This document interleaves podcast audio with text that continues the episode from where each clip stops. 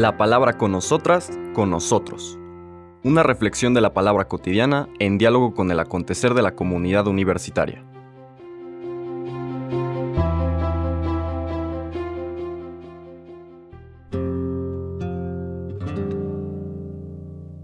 Hola, buenos días.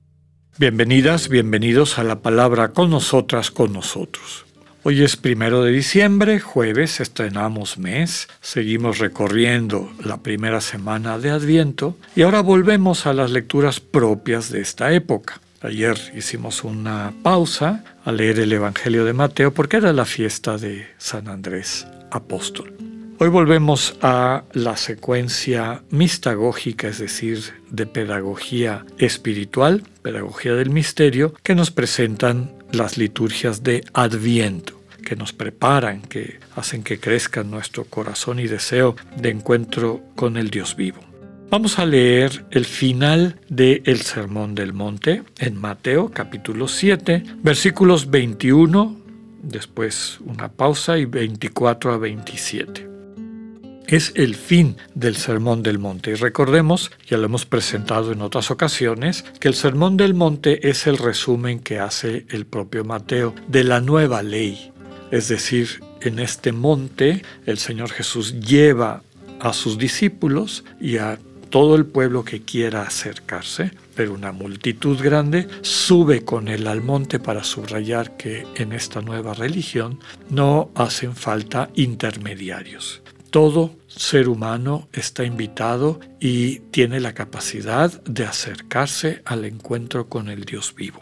El Sermón del Monte, decíamos, ya no es la ley eh, que recibe Moisés en el Joreb, solamente a él, y Moisés es el intermediario, una ley de preceptos necesarios los preceptos y el intermediario para una humanidad infantil, una humanidad que está empezando a conocer a Dios. Pero como nos repite la Sagrada Escritura, en Jesús llega la plenitud de los tiempos. Los seres humanos están maduros para acercarse a la relación de vida que el Señor les quiere transmitir, a la cual nos invita.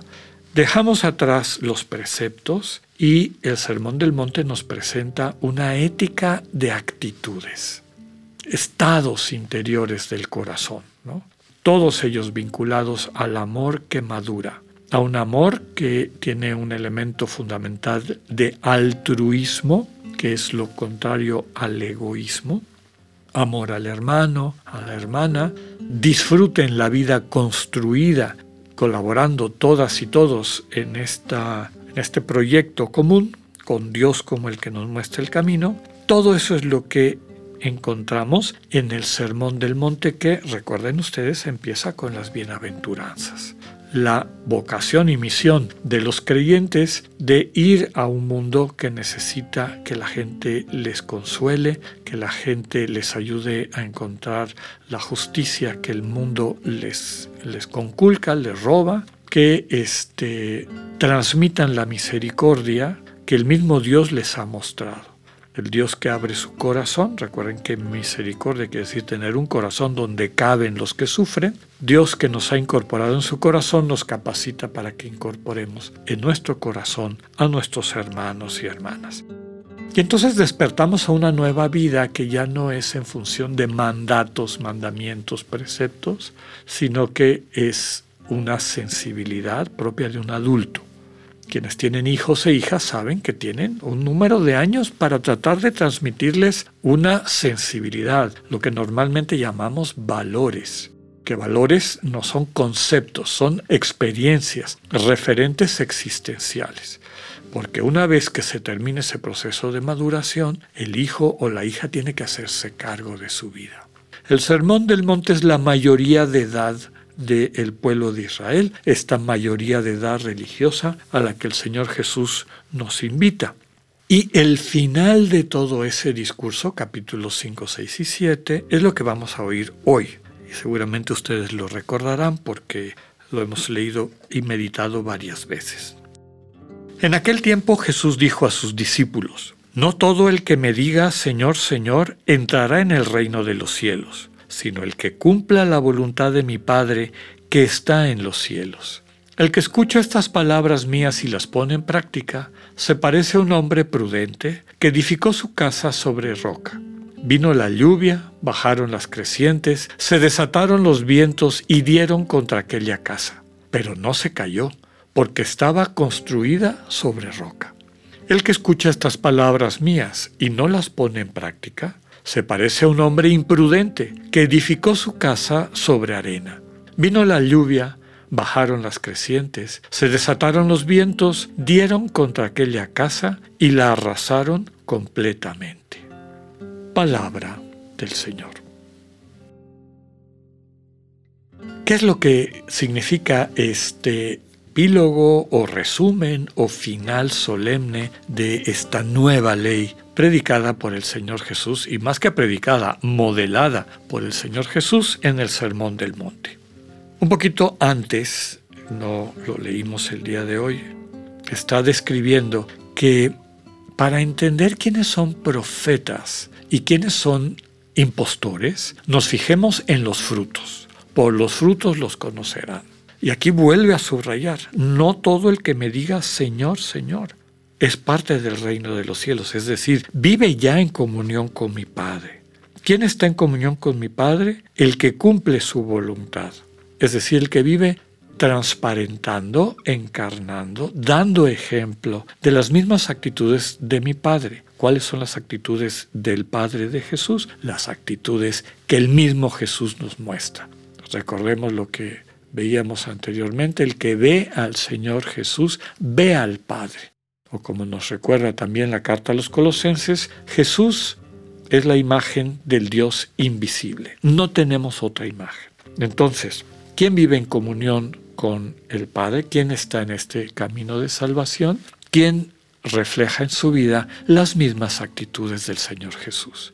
Una persona que ama a todas y a todos que percibe su dignidad, que trabaja porque esa dignidad sea reconocida, que no acepta las reglas del juego del egoísmo en medio del mundo, que no socava sus convicciones por estar y llevarla bien con los poderosos del mundo, sino que siempre habla con sencillez y transparencia del proyecto de Dios, de esta comunidad centrada en el amor, en la que todas y todos tenemos lugar y la misma dignidad.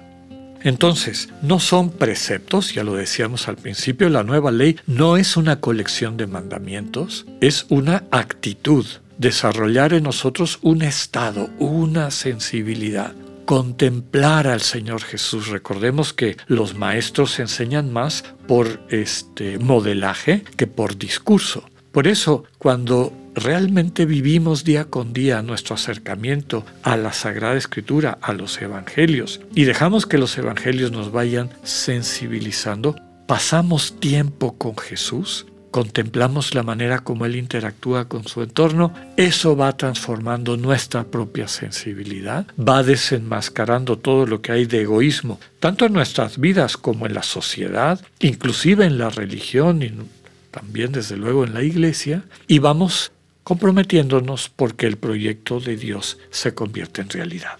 La roca de la que habla el final es el amor, el amor de Dios que transforma nuestros corazones. Si vivimos siempre desde el amor, no habrá nada que la vida nos aviente, crecientes, vientos, lluvia, que simbólicamente representa los retos que nos presenta la vida. Quien está fincado en el amor no va a perder, no se va a destruir este proyecto de vida plena al que Dios lo invita. Pero el que no construye en el amor, el que construye en las riquezas, el que pone su fe en el poder o en la imagen, realmente está construyendo su casa, es decir, su vida, su sentido, sobre arena.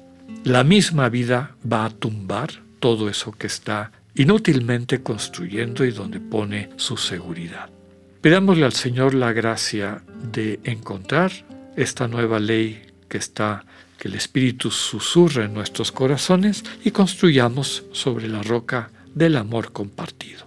Que así sea, que tengan un buen día. Dios con ustedes.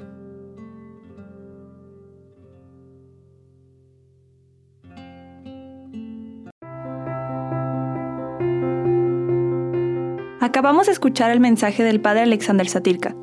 Escúchalo de lunes a viernes a las 8.45 de la mañana por radiveroleón.com o a través de nuestra app gratuita para iOS y Android. Radivero León, no todo está dicho.